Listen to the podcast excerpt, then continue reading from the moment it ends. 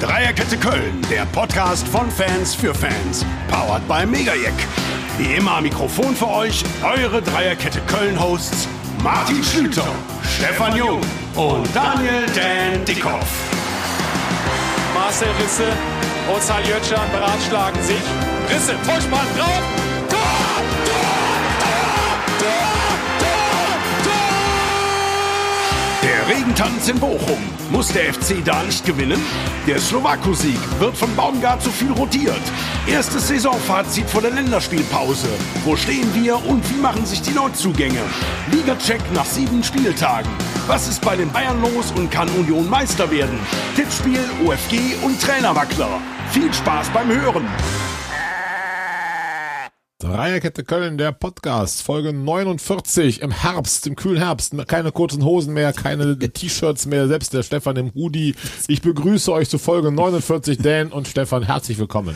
Hi, Grüß hi. Gott zusammen. Geht's euch gut? Fangen wir mal ganz formell an, Dan. Du siehst so munter aus. Auch mir geht's grundsätzlich ähm, im Rahmen meiner zurzeit sehr eingeschränkten Möglichkeiten gut. Ja. Okay, das ist schon schön formuliert. Stefan Strahl mit dem Punkt zufrieden gestern? Nee, Überhaupt ne? nicht. Alter Nein, miese nein, Peter. Nein. Ja, miese, ja, miese Peter, ja, können wir, werden wir jetzt drüber sprechen. Nee, ich bin nicht zufrieden, natürlich nicht. Also dann steigen wir direkt ein. Gestern Ja. gespielt 1 zu 1 in Bochum. Bist nicht zufrieden aufgrund der Leistung oder aufgrund der Tabellensituation? Wie hast du das Spiel gesehen und was hätte eigentlich passieren müssen? Ja, fangen wir mit der Tabellensituation an. Damit bin ich grundsätzlich natürlich zufrieden. Wobei äh, man die Saison anscheinend tatsächlich das Gefühl haben muss, dass jeder jeden schlagen kann. Sind ja doch re alle relativ eng beieinander, wenn man mal jetzt von, von Bochum und Wolfsburg absieht. Ich glaube, Platz 16 sind ja auch fünf Punkte, sind auch nur fünf Punkte zu uns. Während wir jetzt auch, ich, auch noch drei oder vier Punkte nach oben haben. Äh, nein, ich war mit den ersten 65, 70 Minuten nicht wirklich zufrieden. Äh, die, der Einsatzwille und alles, das stimmt, aber viel zu viele Stockfehler, was sowieso in der letzten Zeit häufiger auffällt. Äh, schwache Abspiele, Unkonzentriertheiten. Also das hat mir schon ein bisschen äh, oder ist mir aufgefallen und ging mir ein bisschen auf den Keks. Äh, und dann denke ich mir, warum nicht so spielen wie die letzten 20, 25 Minuten und wenn das wahrscheinlich noch 10 Minuten länger gegangen wäre, dann wäre vermutlich der Siegtreffer auch noch gelungen. Aber die ersten 65, 70 Minuten hatte ich so ein typisches Gefühl, also die können bis, bis Weihnachten spielen, da fällt kein Tor. Und auf einmal ging es und das ist für mich dann auch wieder so ein völliger Punkt gegen die vermeintliche Doppelbelastung. Denn es ging ja. Und der Einzige, der platt war, war der VfL Bochum, was mich komplett gewundert hat. Also ich bin nicht zufrieden mit dem Punkt. Es hätten drei eigentlich werden müssen. Die Statistik wieder, ich weiß, ich bin der Freak hier, äh, mit, mit den X-Goals und so weiter. Alles spricht dafür. Ballbesitz und und und. Dan, dein Spielanalyse. Mach du doch erstmal. Ich erstmal? Ja. Ach, Ja, du warst ja vor Ort. Ich war vor Ort. Äh, erstmal muss ich eine Hommage an den VfB Bochum und seine Stadt und seine Bewohner äh, halten. Äh, das ist Fußball, wie man ihn liebt. Also außer bei Union Berlin findet man das als Auswärtsfahrer nirgends. Diese Mischung aus Bratwurst, Bier und gepflegter Aggression. Gepflegte Aggression, liebe Hörerinnen und Hörer. Nein, so diese gewisse Fußballhärte, die der Fußball in 80er, 90ern komplett hatte, die so ein bisschen verloren gegangen ist bei all den Langnese Family Streets und Plastikclubs, die dazugekommen sind.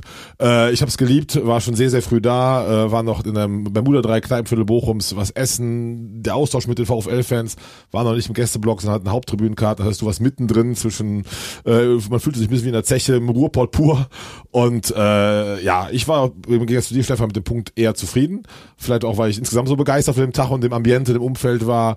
Äh, und die Bochumer sind sportlich echt schwach, also ich fand, das ist äh, maximal Zweitliganiveau, also mein Sohn sagte zweimal zu mir, Regensburg war besser, ähm, fand ich auch, haben natürlich mit viel Einsatz und dem Heimpublikum da durchaus was wettgemacht und dementsprechend auch eine gewisse Leidenschaft auf den Platz gebracht. Ich habe den FC nicht so schlecht wie du gesehen. Ich fand schon in der ersten Halbzeit stabiler, dachte, wir müssen eigentlich mit 1-1 in die Halbzeit gehen. Was fehlte, waren die ganz großen Chancen, außer dem Soldo-Kopfball und der, dem Jubicic-Schuss und kein Schuss, Jein. Ähm, hatte aber im Gegensatz zu dir nie das Gefühl, dass wir verlieren und dachte, da geht immer noch was. Und äh, nachher war es dann so zwingend, dass auch ein Tor fallen musste. Da bin ich jetzt wiederum bei dir, Stefan, dass es dann bei wenigen Minuten noch länger, glaube ich, für uns ausgegangen wäre, war spürbar. Ähm, aber ich war insgesamt zufrieden, weil das ist dieser Fußball, wie wir letztes Jahr auch ähnlich wahrgenommen haben, in Bochum, in Fürth, in Bielefeld. Das liegt uns nicht zwingend. Wir haben aber gestern wieder dagegen gehalten, waren spielerisch die bessere Mannschaft. Und ihr wisst sonst meine Euphorie und dass ich uns gern schon Dienstag, Mittwoch spielen sehen würde. Aber unser Anspruch kann doch nicht zu hoch sein. Man muss aber einen Punkt in Bochum irgendwie zufrieden sein. Und ähm, deshalb munter putzen. Jetzt kommen mit Gladbach und Dortmund, also Dortmund und Gladbach zwei Gegner, gegen die wir tot sicher gut aussehen werden. Und deshalb werden wir auch tabellarisch, glaube ich, ähm, jetzt nicht den Punkt so schlimm ver vermissen werden.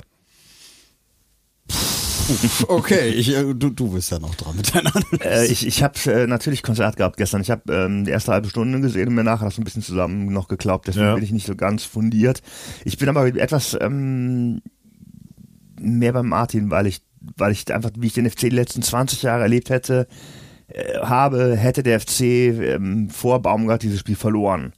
Ist einfach so. Also das wäre der erste Sieg gewesen für den VfB und der Simon Zoller hätte einen Doppelpack gemacht. Das wäre einfach, so wäre es früher gewesen. Und, Ich ähm, muss widersprechen, denn sogar der letzten 40 Jahre. Selbst als wir in den 80er Jahren richtig gut waren mit Litbarski Ja, und vielleicht. Hessler und Konopka und was weiß ich, Ja. waren diese Spiele in Bochum und in Bielefeld Ja. und sowas immer Klassiker, dass wir mit rheinischer Arroganz dahin gefahren sind, Tabellenzweiter waren, Tabellenführer hätten werden können. Und dann Ich habe einmal als Elfjähriger habe ich mal einen 3-1-Sieg in Bochum gesehen mit meinem Okay. Onkel. Da hat der Lippbarski auch ein Tor gemacht.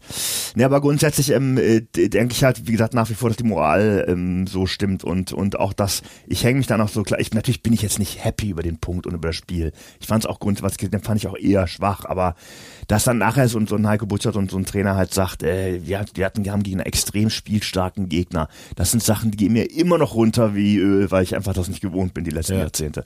Und ähm, ja, wie gesagt, also ich, ich, ich denke, das ist, äh, ich, ich fand es sehr wichtig, dass man halt nicht verloren hat, dass man diesen zehnten Punkt noch hat und dass man einfach auch nicht mit diesem Gefühl, jetzt haben wir echt gegen den sieglosen Tabellenletzten auch noch verloren.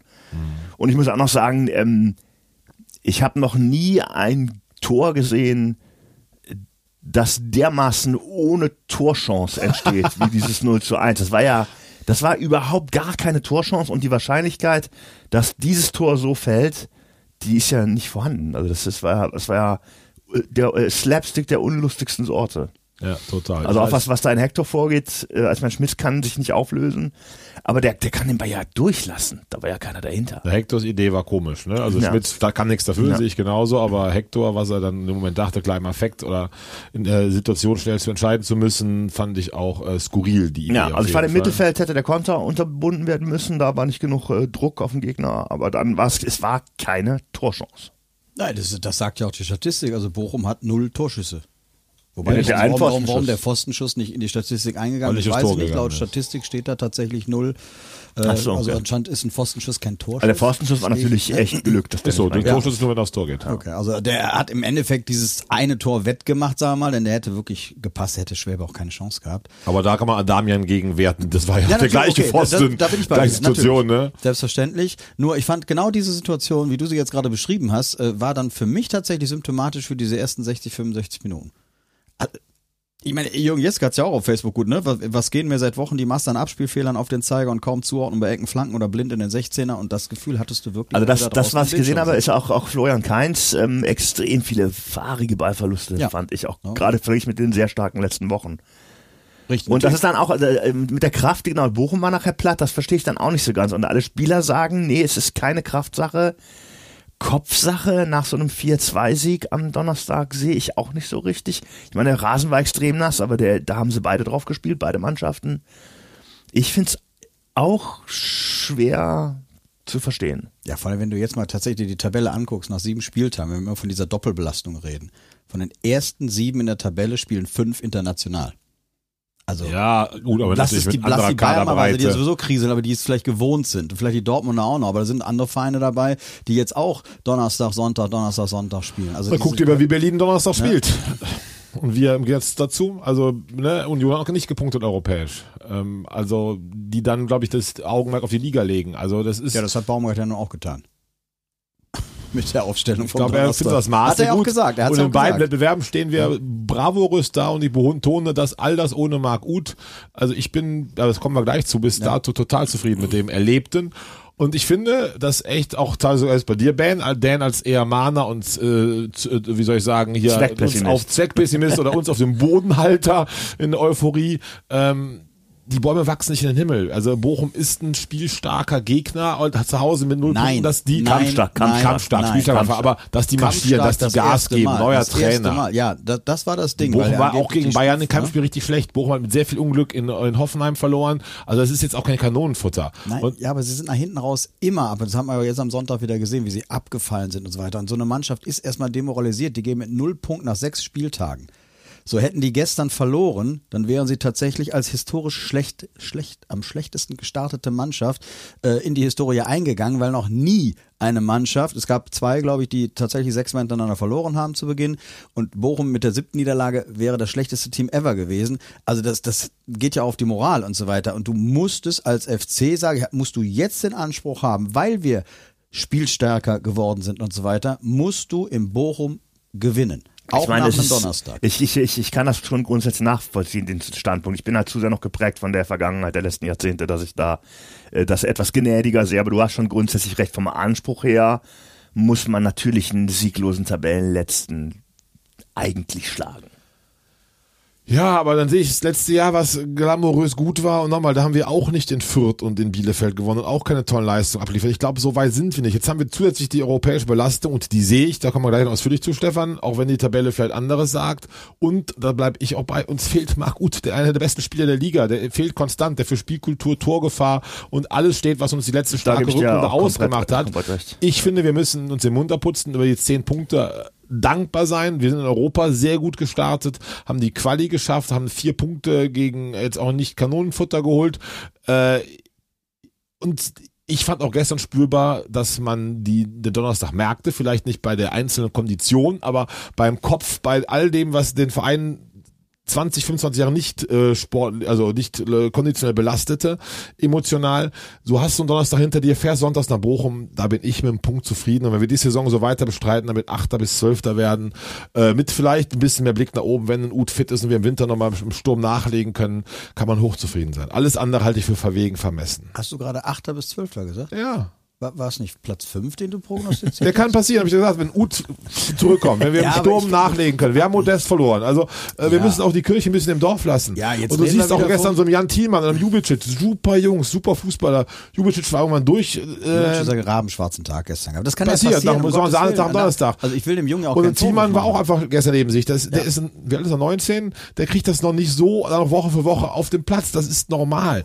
Äh, das, wir haben Leidenschaft, wir haben Einsatz. Wie oft ist man nach Bochum gefahren und hat da, wie Dan eben auch sagte, Klatschen bekommen gegen total äh, sportlich limitierte Jungs, die einfach mehr Leidenschaft, mehr Herz, mehr Power hatten. All das haben wir dagegen gehalten. Welchen Skiri sehe, ein Hector. Also ich war seit 1990 nicht mehr so stolz auf diese Truppe, auf diese Leidenschaft und auf eine Mannschaft, wo man merkt, äh, die wollen das gehobene Bundesliga-Niveau zeigen und haben das in aller Das stimmt, das finde ich alles auch. Und ich glaube auch, das ist richtig auch auf jeden Fall, dass dass ich finde auch, wir- der Marc Uth fit an allen Ecken und Enden. Wir haben halt, also Duda, äh, wie gesagt, grundsätzlich äh, starke Sympathien für. Ich glaube immer noch, dass das ein überragender Fußballer sein könnte. Ist er aber nicht. Und ist er überhaupt nicht und wird er, glaube ich, auch zumindest beim FC nicht mehr. Und, und äh, dass also da eine, eine, eine kreative, äh, auch torgefährliche Zehn total fehlt. Ähm, und natürlich also auch äh, unsere Stürmer ähm, strahlen nicht nicht ein Viertel der Torgefahr aus, äh, die Modest letzte Saison ausgestrahlt Absolut. hat. Also Und Duda, Dan, ich habe es jetzt zigfach gesagt, ich mag ihn, ich schätze ihn, aber Slowatschko und Bochum als Gegner, du bist ein Zehner, hast Platz, hast limitierte Abwehrspieler. absolut. Und du bist Ja, es Duda mit dem, dem Können. Du siehst ja in jeder Pore seines Körpers, dass er eigentlich geil Fußball spielen kann und bringt das so wenig rüber. Immer das gleiche Tempo, dann also unfassbar viele äh, Fehler im Kopf, äh, ist eher im Kopf als im Fuß bei ihm. Äh, es ist echt rätselhaft. Also der kann ja froh sein, dass er nicht nach zwei Minuten vom Platz geflogen ist. Noch, Gegen? Slowacko. Gegen Slowacko. Also ganz ehrlich, und was er da wieder gelacht Also ich war, war echt auf 180, als ich die Leistung gesehen habe. Nochmal, ich will unsere Spieler nicht bashen und so weiter. Nicht, dass das falsch rüberkommt.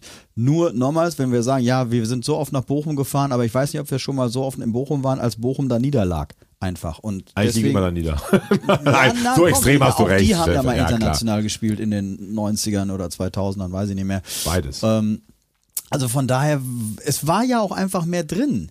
Das auf jeden Wenn Fall. da am Anfang ein bisschen mehr Konzentration gewesen wäre und nochmals, es war ja die große Diskussion, zu der wir vielleicht noch kommen, warum diese Kackaufstellung am Donnerstag gelaufen ist am Anfang, die ich absolut nicht nachvollziehen kann. Du bist mittlerweile anderer Meinung. Äh, dann hast du die doch alle geschont. Und warum bringt ein Keins gestern über 75 Minuten dann tatsächlich nicht seine, in Anführungsstrichen, zumindest gewohnte Power mit? Also er, auch er war ja, also ich hatte das Gefühl, als hätte er am Donnerstag um, um sein Leben gespielt. Dabei stand er meines Wissens nicht, ich will das nicht wieder alles durcheinander bringen, aber Donnerstag hat er doch gar nicht gespielt. Ne? Hat er gar nicht gespielt. Also von daher müsste er kom- topfit gewesen sein. Hatte ich aber auch nicht den Eindruck. Also ich finde, man kann schon, das nehme ich das letzte Jahr mit rein in die These, dass wir gegen Gegner wie in Wolfsburg, wie in Leipzig, äh, die spielerisch stark sind, die Spiel machen müssen, extrem gut aussehen, äh, bedingt auch in Frankfurt, Ja. äh, dass wir ganz anders dastehen, auch in Keins und so weiter, auch andere, anders ihre Leistung abrufen. Wir tun uns gerade auswärts gegen diese Malocher-Truppen schwer. Ja. Gut, okay. Und äh, dann finde ich auch ein Keins ist jetzt nicht die Qualität, die vielleicht manch anderer in der Liga hat, der dann immer jeden Samstag, jeden Sonntag bei uns sein Niveau so abruft, dass es reicht für Ja. eine Tor, eine Flanke und so weiter. Das muss man diesen Jungs doch zugestehen, wenn alles funktioniert und wenn man so einen Gegner so knackt, wie das vor drei Wochen, nee, 14 Tagen in Wolfsburg der Fall war, dann passt das bravourös, aber man muss auch mit so Punkten wie gestern halbwegs zufrieden sein, weil Keins, Jubicic, selbst Skiri, Hector gestern mit entscheidendem Fehler schaffen es nicht 34 Mal die besten fünf der Liga zu sein. Ich Das frage mich auch, ich frage mich manchmal so ein bisschen, ähm, man hat irgendwie, das geht mir auch so, man hat den Anspruch, dass das irgendwie Maschinen sind, diese Spieler. Man hat irgendwie das Gefühl, wenn ich jetzt sehen kann, dass der nicht verletzt ist und dass er nicht irgendwie äh, völlig überlastet ist, dann muss der Leistung bringen. Also ganz im Ernst, Florian Kainz, der ist jetzt auch nicht mehr ein Jungspund und jetzt gibt es einen neuen äh, Nationaltrainer in Österreich und der ist nicht berufen worden, obwohl er wirklich überragend gespielt hat die letzten Wochen. Und wie wirkt sich sowas aus? Ich kann mich nicht reinversetzen. Ich kann mir schon aber theoretisch vorstellen, dass von Florian Kainz, dass das für den ein Nackenschlag war. Dass ich merke, da ist jetzt der neue Trainer, der Rangnick und obwohl ich in der Form meines Lebens bin, werde ich nicht berufen. Was weiß ich, ob mich das nicht unsicher macht auf dem Platz. Das ist dieses, es gab neulich dieses schöne Bild, ähm, wir können auf einem Bein stehen und das eine Bein irgendwie einen halben Meter annehmen und können so 15 Sekunden stehen. Können wir das auf der Kante eines Hochhauses, auch bei völliger Windstille. Ne? Dieselbe äh, Aktion, kriegen wir die dann auch hin? Nee, kriegen wir nicht. So. Und deswegen, also muss ich, sage ich mir auch an mich selber gerichtet. Ich habe auch diesen Anspruch, das sind Profis, die werden so geil bezahlt, die machen nichts anderes, die müssen Leistung bringen. Weiß man's? Was, was, was macht sowas mit so einem Keins? Gut, das ist ein Aspekt, den man gegebenenfalls psychologisch berücksichtigen kann oder sollte.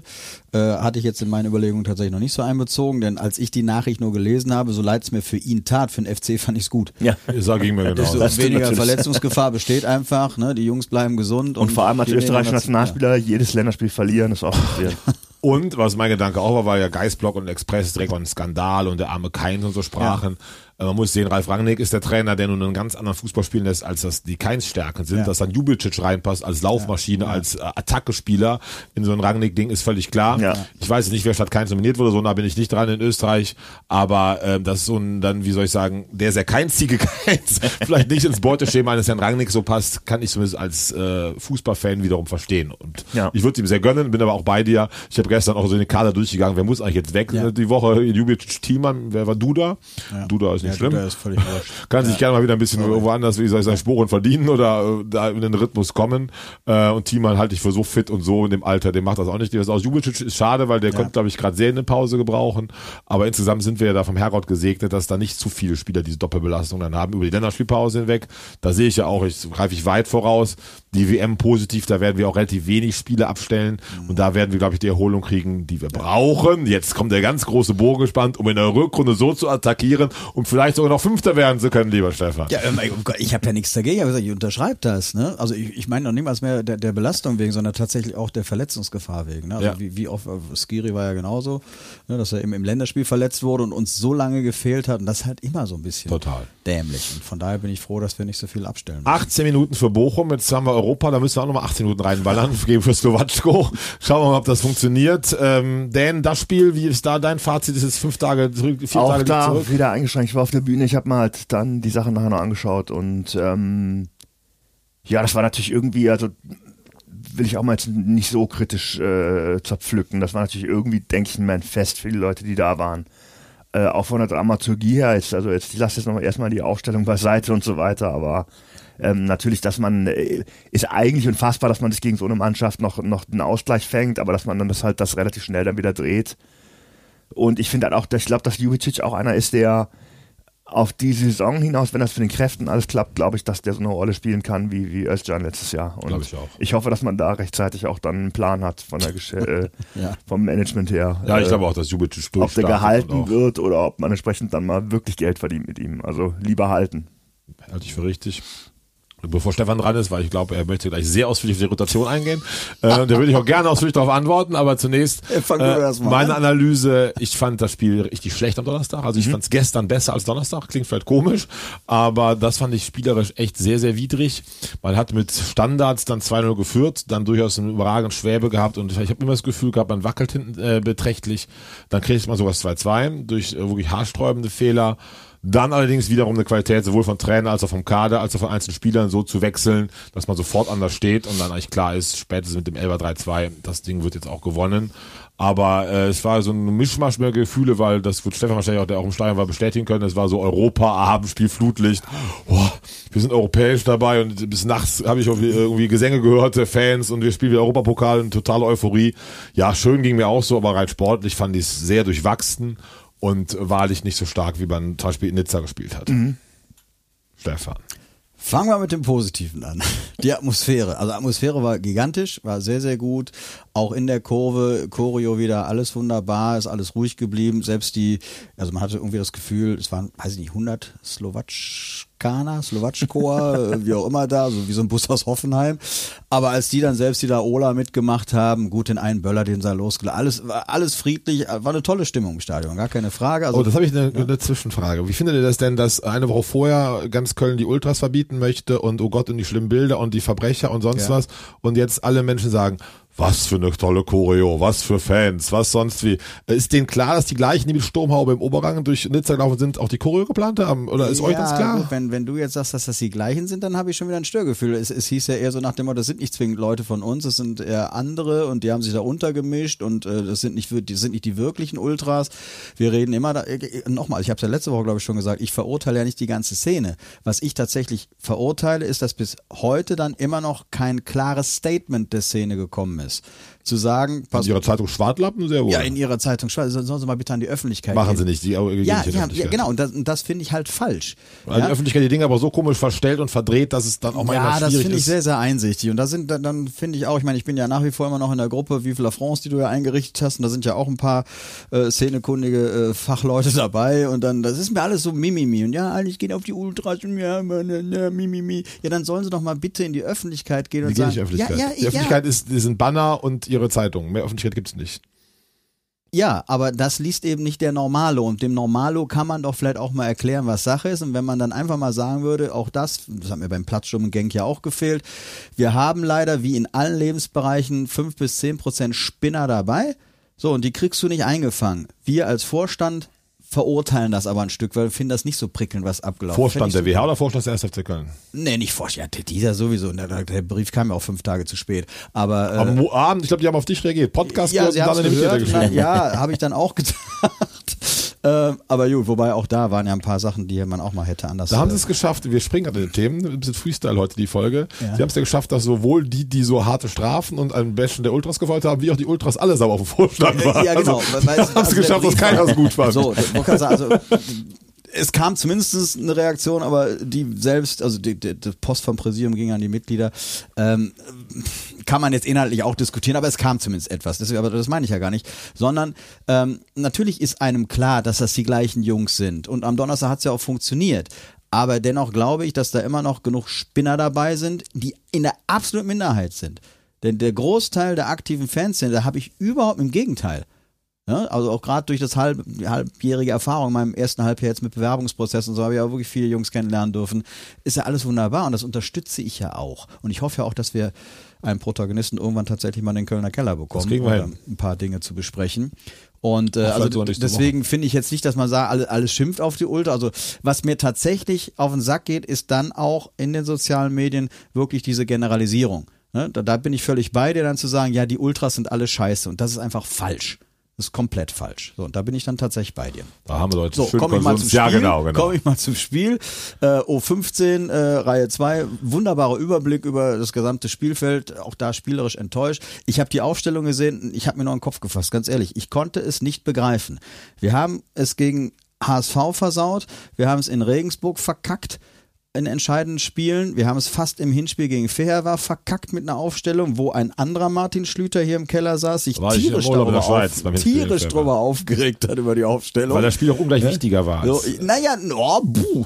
Es war also das fair war weiterzukommen und die Qualiphase zu erreichen mit drei Heimspielen und den Fernsehgeldern und den sieben garantierten Millionen ist was anderes als jetzt gegen Slowatschko die vermeintliche BF starten zu lassen. Das finde ich schon mal eine ganz andere. Ja, aber wir müssen auch aufpassen. Wir reden immer noch, und ich weiß, dass ich der Mahner, was die Finanzen angeht und so weiter bin, für einen Sieg kriegst du 500.000, eine halbe Million. Für einen Unentschieden bekommst du lediglich 166.000 Euro. Und es hätte sogar hinterher sogar noch komplett in die Hose gehen können. Und wenn du weiterkommen willst, dann musst du Slowatschko zu Hause schlagen, was wir gemacht haben. Aber ich kann doch auch bitte dann mal mit meiner Stammelf anfangen und dann, ganz ehrlich, schlechterer Zweitligist oder guter Drittligist. Das war das Niveau von Slowatschko. Die musst du in der ersten Halbzeit mit 5-0 aus dem Stadion schießen.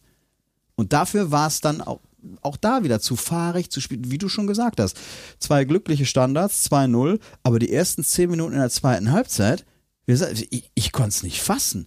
Wirklich, es war grausam. Und dann kam ja Gott sei Dank Skiri Hübers Hector und dann hast du das Spiel wieder im Griff. Also es hätte gar nicht diese Zitzerpartie werden müssen. Natürlich war es vom Spielverlauf für die Zuschauer war es schön. Erstmal so 2-0, wunderbar, dann der Schockmoment und dann dieser Riesenjubel und so, alles gut.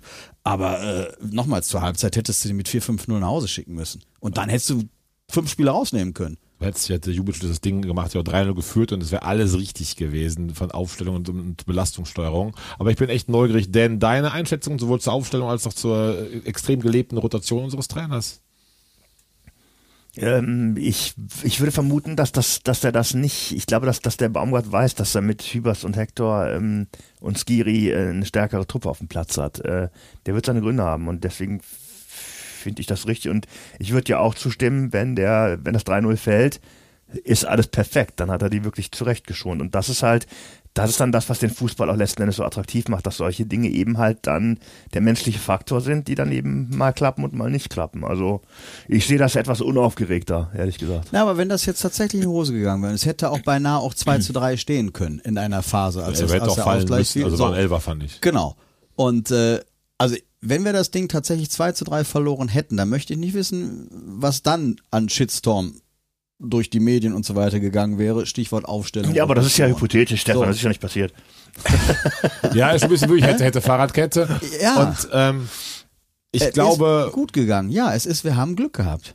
Ja, war die bessere Mannschaft auch Natürlich schon waren wir vor die bessere der Mannschaft. Pause. Also nochmal, ich, ich, Ja. was, was ich das eben sagen wollte, ich glaube, dass der Baumgart für sich die Entscheidung getroffen hat, dass diese Schonung dieser drei äh, wichtigen Spieler nötig war. Ja, plus, plus keins, also mal eigentlich schon vier. okay, aber aber der, also er, sogar auf Thielmann 5. er, hat Ja, das, er, hat das, aller er, Feldspieler. er hat das für nötig erachtet und ich glaube nicht, dass er freiwillig äh, ein Risiko eingehen wollte, gegen Slowatschko zu verlieren. Ja, aber ganz ehrlich, aber warum, nee, natürlich nicht, aber warum haben wir hier diskutiert über die Aufstellung oder Rotation und so weiter bei äh, Regensburg, bei, äh, bei dem Hamburg-Spiel? Regensburg haben wir? Hamburg war ich übrigens total für die Rotation, habe ich gesagt, das war völlig richtig, wenn es in die Hose ging. Und Regensburg war ja nicht allzu viel Rotation, war auch der Saisonstart. Ich habe mich super gegen Fairwehr aufgeregt, sowohl Hin- als Rückspiel, weil das war für mich die wichtigste, wichtigste Spiel des Jahres, sowohl was Kohle als auch Emotionen angeht. Und da fand ich, da hätte die absolute Premium 11 auflaufen müssen. Jetzt verstehe ich komplett die Rotation. Und ich glaube, es gibt zwei Gründe, die absolut elementar wichtig sind und die auch äh, richtig sind, was Baumgart macht. Erstens ist seine Philosophie seit seinem Amtsantritt, den ganzen Kader mitzunehmen, in seiner ganzen Breite. Ja. Er hat 24 Spieler bis jetzt spielen lassen. Da sind wir, glaube ich, außer Leverkusen äh, ein Re- Ligarekord von, äh, von Einsätzen von diverse, äh, verschiedener Spieler. Und er braucht sie alle und er will sie alle mitnehmen. Und ich glaube, es ist der Preis für Schindlers Vorlage in Leverkusen und sonst was letztes Jahr, dass die alle das Gefühl haben, sie gehören dazu, sie sind dabei und sie kriegen ihre Einsatzzeit und ihre berechtigte Chance nach guten Trainingsleistungen. Das ist über eine weite Strecke der total richtige Weg und nimmt diesen ganzen Kader mit.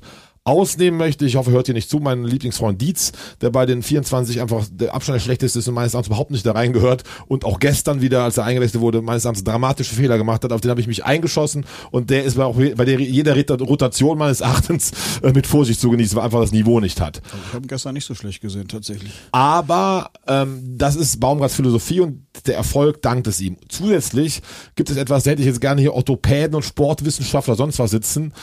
Wir brauchen diese Pausen für Hector, für Skiri, für Hübers. Peter Stöger hat das Gegenteil vor fünf Jahren gemacht, hat immer komplett die gleichen spielen lassen, die im Oktober alle verletzt waren. Komplett. Risse, Hector, Höger, wir kennen alle die Protagonisten seiner Zeit. Ich glaube, es ist völlig klar, dass du die schonen musst. Also ein Skiri verletzt sich wahrscheinlich Ende Oktober. Es ist natürlich jetzt äh, auch das wieder hätte, hätte und äh, hypothetisch, wenn er diese Mega-Belastung hat und Hector genauso. Und man muss sie rausnehmen und dann ist es, glaube ich, kein besseres Spiel als zu Hause gegen Slowatschko mit 50.000 im Rücken, mit einem besseren Drittligisten, schlechteren Zweitligisten, mit der Möglichkeit, durch bessere Standards auf 2-0 zu führen. Es, der Plan ging ja auf. Und ich glaube, auch wenn es gegen Nizza um alles gehen wird am letzten Spieltag oder am vorletzten in Belgrad, dann wird er auch die beste Elf da spielen Da lassen. bin ich mir nicht sicher. Gegen HSV hätte er das auch tun lassen können.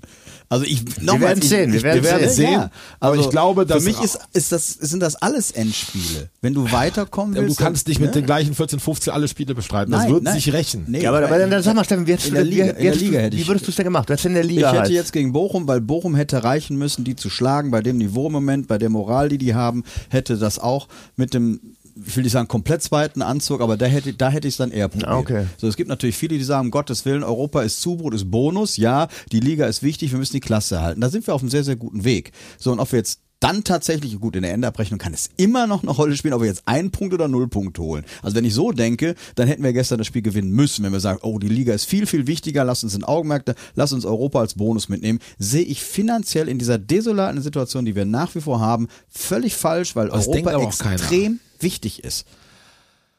Wir brauchen das Geld. Wir brauchen jeden Sieg am besten.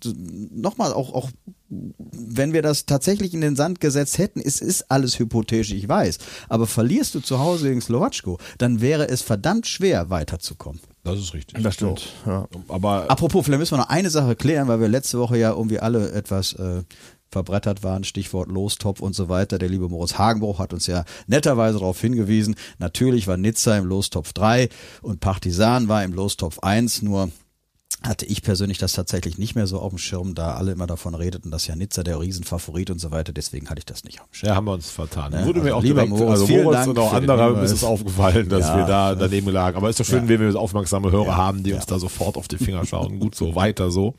Personalie gegen Slowatschko und auch gestern. Wie habt ihr den Kovac gesehen? Dan, bei dir wahrscheinlich schwierig am Fernseher und nicht richtig Spiel gesehen. Äh, nicht Kovac, Soldo. Dachte gerade, äh, den Sohn von Kovac, nein, sorry. Kann ich nicht- kann ich nicht genug zu Den sagen. Soldo. Sorry. Ich fand ihn gegen äh, Slowatschko, ui, dachte ich, erschreckend schwach, auch unsicher. Gestern allerdings sehr stabil und sehr gut und positiv aufgefallen. Wie ging das dir, Stefan? Also er bekam, glaube ich, durch die Bank weg relativ schlechte Noten. Also ich glaube Gegen also, Donnerstag ja. Nee, nee, auch gestern. Gestern habe ich es verfolgt, weil ich mich meine ich Express hätte- 4,5, Steueranzeiger Schau, hab ich nicht 4, gelesen. Geist, Block 3,5, Kicker 3. Ja, also da, da, ich tendiere dann tatsächlich eher ein befriedigen oder schwaches Befriedigen. Also ich fand ihn schon stärker als am Donnerstag. Natürlich muss er sich einfinden in das Gefüge und so weiter. Was, wo ich echt geflucht habe, ist halt das Ding aus sieben Meter. Ja. Das hätte er machen müssen. Gut, passiert, ne? Das Ding geht dann mal in die Wolken. Aber das ist das Einzige, wo ich gestern echt gesagt habe, oh Soldo, schade. Aber ansonsten fand ich das, das äh, okay gestern. Ja, ich war der am Donnerstag eventuell nervös? Ja, Kann. Ja, denke ich meine, ich, auch als ne? Nervös und da jetzt Auch der äh, ist ja auch noch jung. Ne? Anfang 20 Anfang und dann 20, so ein Stadion. 50.000 Die Tänzer in der 50, Atmosphäre. ja, ja. Plus, man hat natürlich keinen Hübers neben sich, sondern einen Kilian. Ja, ja. Und ich bin ja Kilian Ultra, aber der so ein geiler Typ ist. Aber der ist halt wirklich, Hol- Baumgart nennen ihn ja zu Recht einen Holzfuß. Und das ist der auch. Und wenn du als Neuer in ein Spiel reinkommst, hast du einen Kilian neben dir, der auch fußballerisch nicht stark ist, wo du nicht weißt, du kannst dem anspielen. Hübers ist das Gegenteil. Da weißt du, du bist im Bedrängnis und sonst wie, du kannst, da bin ich jetzt, also ne, Hübers, Hector, Skiri um dich herum immer anspielen. Sogar Schmitz besser als Schindler, Ja. Kilian und Petersen Ja, am Donnerstag. Also es war hart sozusagen, so in dieser Umgebung zu starten. Äh, da war es auch echt, dachte ich, ui, ob das einer wird. Man ist natürlich auch sehr gnadenlos als Fan nach einer Halbzeit oder 60 Minuten so zu urteilen.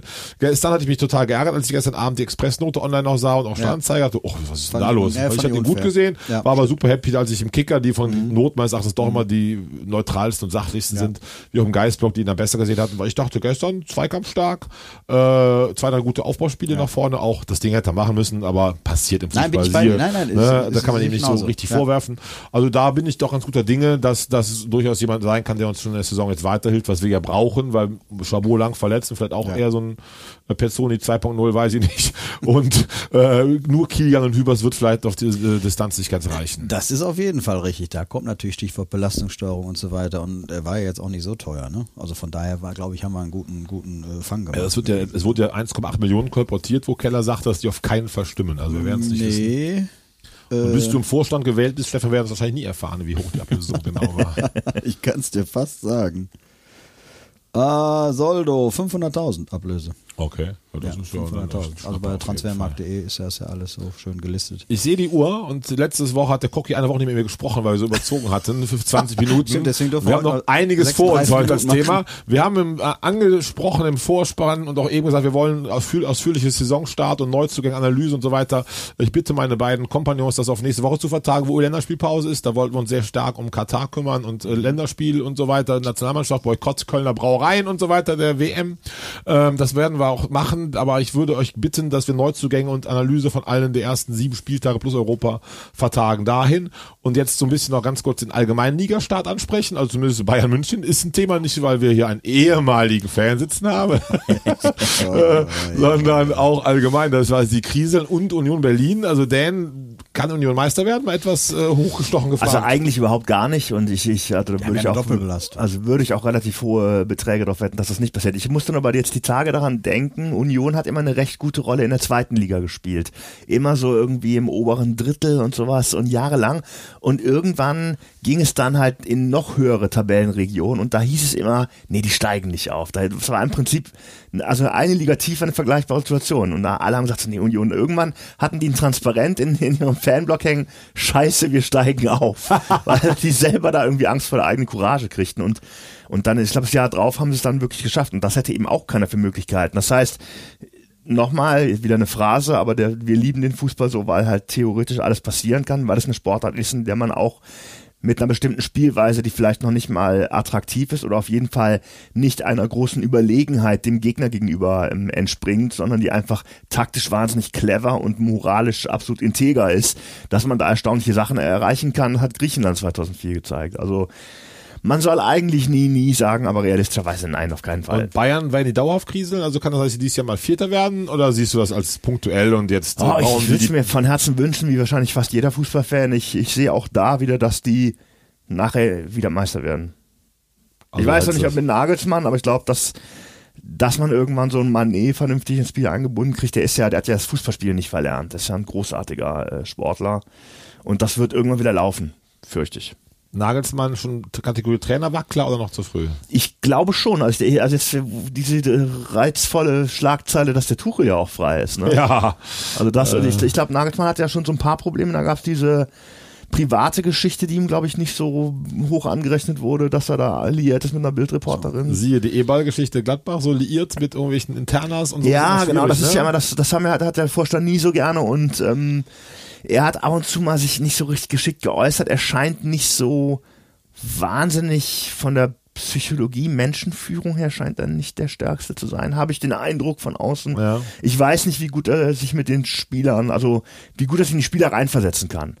Also ich frage mich manchmal, wie so ein Thomas Müller mm, Nagelsmann sieht, mit der Vita, die er hat im Fußball und die Nagelsmann, weiß ich nicht. Okay. Ich, ich kann mir vorstellen, dass der, dass der fliegt noch dieses Jahr. Stefan, ich bin sehr gespannt auf dein Auto. Naja, Sowohl zu Union als auch zum Bayern. Ähm, gut, also fangen wir mit Union an. Äh, halte ich für, für völlig äh, abwegig, dass sie, dass sie deutscher Meister werden, tatsächlich. Gut, in, lass mich im Mai fragen und ich muss zu Kreuze kriechen, aber äh, nein, denke ich nicht, dass sie, dass sie das durchziehen können. Ähm, auf, ich fänd's auch schlimm, tatsächlich mit dieser Art Fußball zu spielen. Äh, das ist. Da sind wir bei Griechenland. Ja, genau, sind wir bei Griechenland, exakt. Also das, das fände ich dann tatsächlich schade. Äh, wenn die Bayern mal äh, tatsächlich vielleicht Vierter, Fünfter werden sollten, würde es die Liga, Liga bereinigen. Also tatsächlich fände ich es auch mal gut. Äh, ist ja schon erschreckend. Allerdings bin ich jetzt weit davon entfernt, alles jetzt so schwarz zu sehen, äh, wie man es vielleicht nach den ersten drei Spieltagen auch wieder hochgejubelt hat, wo ja alle schon gratuliert haben. Äh, ich glaube, nach den ersten drei Spielen irgendwie 15 zu 1 oder 15 zu 2 Tore, souverän, die klatschen da verteilt. Jetzt hat es halt vier Spiele nicht sollen sein. Nagelsmann jetzt in Frage zu stellen, gut, das geht natürlich grundsätzlich beim FC Bayern auch relativ schnell. Aber, und jetzt kommt ja das Aber. Er war Brazzos absoluter Wunschtrainer, den er bekommen hat. Sie haben 25 Millionen Euro Ablöse bezahlt. Der Mann hat einen Vertrag bis 2026 bei einem Jahresgehalt von 8 oder 9 Millionen, was kolportiert wird. Äh, also das wird teuer. Das wird sehr, sehr teuer. Also von daher glaube ich, dass erstens nicht, dass sie es tun werden und zweitens glaube ich auch, äh, dass er oder glaube an seine Trainerqualitäten, die er durchaus auch schon bewiesen hat und äh, der FC Bayern ist nun mal jetzt äh, ein etwas anderer Verein als Leipzig oder früher Hoffenheim. Da sind andere Bedingungen, da muss er vielleicht noch reinwachsen, aber ich glaube nicht, dass er ein Problem mit den Spielern hat. Ich glaube auch, dass ein Thomas Müller von ihm überzeugt ist. Ähm, also ich habe gestern mit ihm noch kurz telefoniert, nein, natürlich nicht. Und ähm, äh, Lewandowski war ja wohl so ein bisschen, in Anführungsstrichen, Stinkstiefel, wo es ein paar Reibereien wohl gab. Der ist ja nun weg. Und äh, er hat jüngere Spieler dabei, was seinem auch noch jungen Alter vielleicht entgegenkommt. Nee, ähm, die, ob sie jetzt Meister werden, weiß ich nicht. Wie gesagt, ich, ich hoffe mal, dass ein anderer, also außer BVB, kann es jeder andere von mir aus werden, also fast jeder. Und ähm, ich glaube da nicht an Entlassung. Okay. Du? Ja. Ja? Ja.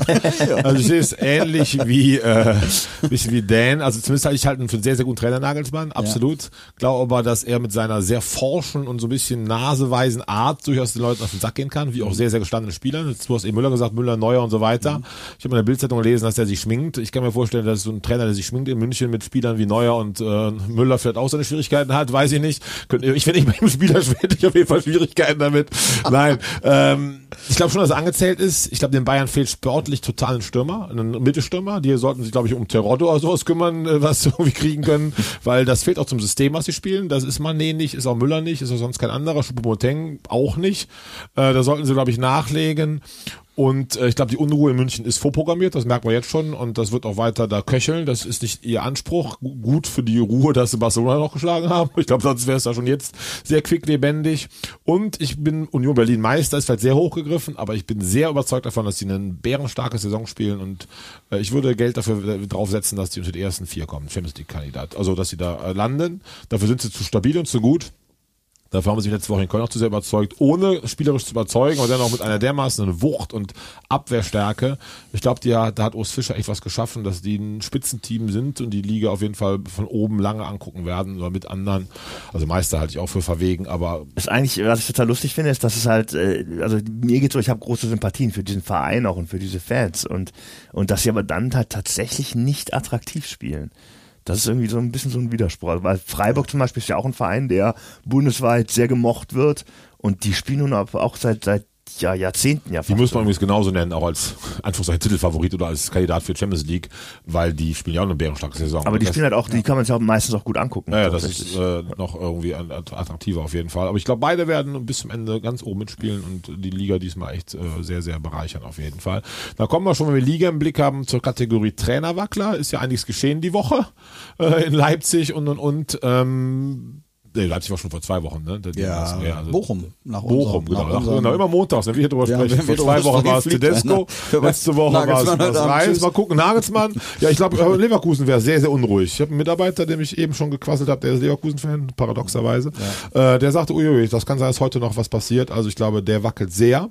Hat Dan ja dort auch Den sage ich ja schon seit einem Jahr, sage ich schon ja, voraus. Ja, ich finde, dann hätte hier auf jeden Fall auch einen, einen Kölsch gut bei uns. Seht ihr noch andere Fälle, Kandidaten? Kovac war eben Also schon mal Kovac, Thema, ne? bei Kovac denke ich, der wäre eigentlich theoretisch fällig. Ähm, ich kann mir vorstellen, dass der Schmatke jetzt relativ kurz vor seinem Abgang nicht noch einen Trainer feuern will. Könnte ich mir vorstellen. Ansonsten würde ich den auch für extrem wackelig halten. Stefan. Ja, also es sind tatsächlich auch die beiden Namen, die mir sofort in den Sinn kommen. Erst recht, nachdem Kovac jetzt wieder auch komplett gegen die Mannschaft geledert hat. Also da stimmt ja gar nichts im Innenverhältnis. Ob sie sich dann auch leisten können, ob Schmatke, Schmatke es tun wird, kurz vor seinem Abgang, weiß man auch nicht. Wobei er ja selber auch sehr in der Kritik steht. Vielleicht wird er den 31.12. selber auch gar nicht mehr erleben, weiß man auch nicht. Vielleicht wird er auch vorher freigestellt. Also Kovac steht bei mir schon relativ weit oben. Gut, und äh, ein zuverlässiges Statement zu einem Trainer sieht bei Simon Rolfes auch anders aus, was er über Ja. Seoane gesagt hat. Äh, Also die Intention sei es, dass er gegen Bayern auf der Bank sitzt. Das ist natürlich auch schon äh, eine sehr vage Formulierung. Sehr, sehr vage formuliert. Also das sind so Ich glaube, man sollte nach Stuttgart gucken. Matarazzo ist zögerlich vermisst hat, der gerade etwas angezählt wird durch die etwas merkwürdige Personalpolitik des Herrn Werle, der drei neue Leute einstellt und seinen Sportdirektor nicht informiert, die dann ihm zuarbeiten sollen. Ähm, und Stuttgart, finde ich, schwächelt auch einfach. Also bei uns waren sie ja kämpferisch stark, in München gepunktet, aber sie haben noch keinen ja, in Saisonsieg. München gepunktet. Was heißt das denn heute? Ja, wer macht das nicht? jeder.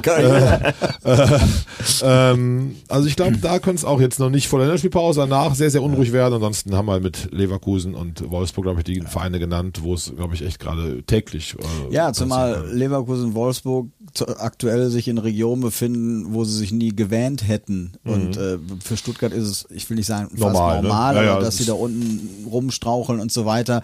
Deswegen glaube ich, dass sie die Nerven noch eher behalten werden als die beiden Werksclubs. Werkclubs, so einfugen ist. Kommen wir zur Lieblingskategorie all unserer Hörerinnen und Hörer, dem Ohrfeigesicht der Woche. Dan hat uns begrüßt, es gäbe so viele diese Woche. Ich bin gespannt, aus wem du da jetzt äh, konkret Ja, ich, ich hatte irgendwie diese Woche haben mich wahnsinnig viele Leute ähm, ähm, hatten Gesichter, die eigentlich eine mindestens verbale Ohrfeige verdienen, finde ich. Ich habe mich jetzt entschieden für Max Kruse nochmal, wollte ich eigentlich letzte Woche schon sagen, war mir dann durchgegangen. Max Kruse hat ja ist ja aussortiert in Wolfsburg und hat äh, jetzt dann verlautet, dass der einzige, der über sein Ende in der Bundesliga oder sein Verbleib in der Bundesliga entscheidet, dass das er selbst wäre. Und ich finde also erstens, dass dieser Mann sich seit seit Jahren, ähm, er hat immer wieder sehr starke Phasen und äh, hat auch Momente, in denen er auch Spiele schon entschieden hat.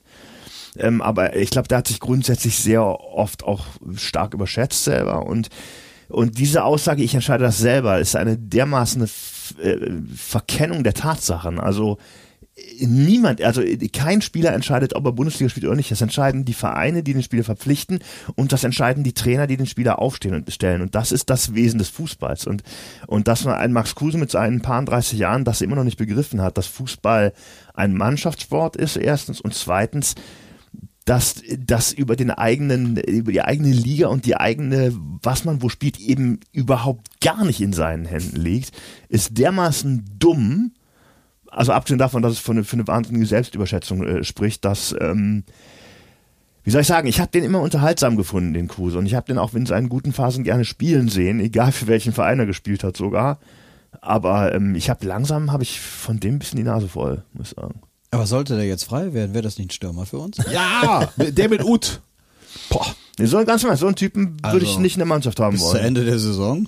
Habe ich auch schon nicht? gesagt. Im Winter Also, Kruse, Ja, äh, weil fehlt noch sagen, seiner ah, Vita. Stinkstiefel und so weiter, aber ich glaube, Nee, danke. Echt, gern, gerne nicht. Würde ich gerne noch verzichten. Okay, ich würde mit Also ich Kruse könnte- nee, wobei er sich mit Ut, glaube ich, zu sehr die Position teilt. Das wäre schwierig, beide einzubauen. Haben wir wieder so ein Hessler, Barski, Overath, äh, sonst was Luxusproblem. Ja, aber wir, haben, wir haben doch Belastungssteuerung. Da muss Eben, mal, genau, wenn wir weit kommen, Kruse für Europa und äh, Ut für die Liga. Also das wäre Genau. doch schön. Stefan, dein Ohrfeigesicht der Woche. Also ich, äh, es muss meinem zunehmenden Alter geschuldet sein. Ich weiß, ich hatte eins, ich habe es echt vergessen. Ich habe es mir nicht notiert, aber mit, dass ich eben ja wieder mit dem öffentlichen Verkehrsmittel hergefahren bin, da will ich jetzt einfach noch mal eine Ohrfeige verteilen an die ganzen Spackos. Wir haben nun mal noch eine Maskenpflicht im ÖPNV und äh, wer dann immer mit der Maske unterm Kinn oder überhaupt nicht und so, also das geht mir einfach total auf den Sack. Also an dieses ganze Klientel äh, bitte einmal die Ohrfeige. Wunderbar. Meine Ohrfeige der Woche geht. Wie kann das auch sein? Die Ultras von Borussia Mönchengladbach. Wobei äh, ihr Plakat im Inhalt ja meines Erachtens sehr richtig, sehr vernünftig war. aber äh, sie haben etwas dösig gemacht. Ich weiß, wo Dan das weiß, ging auch schon sehr viral, Social Media. Ja, sie haben ja so ein. Riesenplakat gemacht.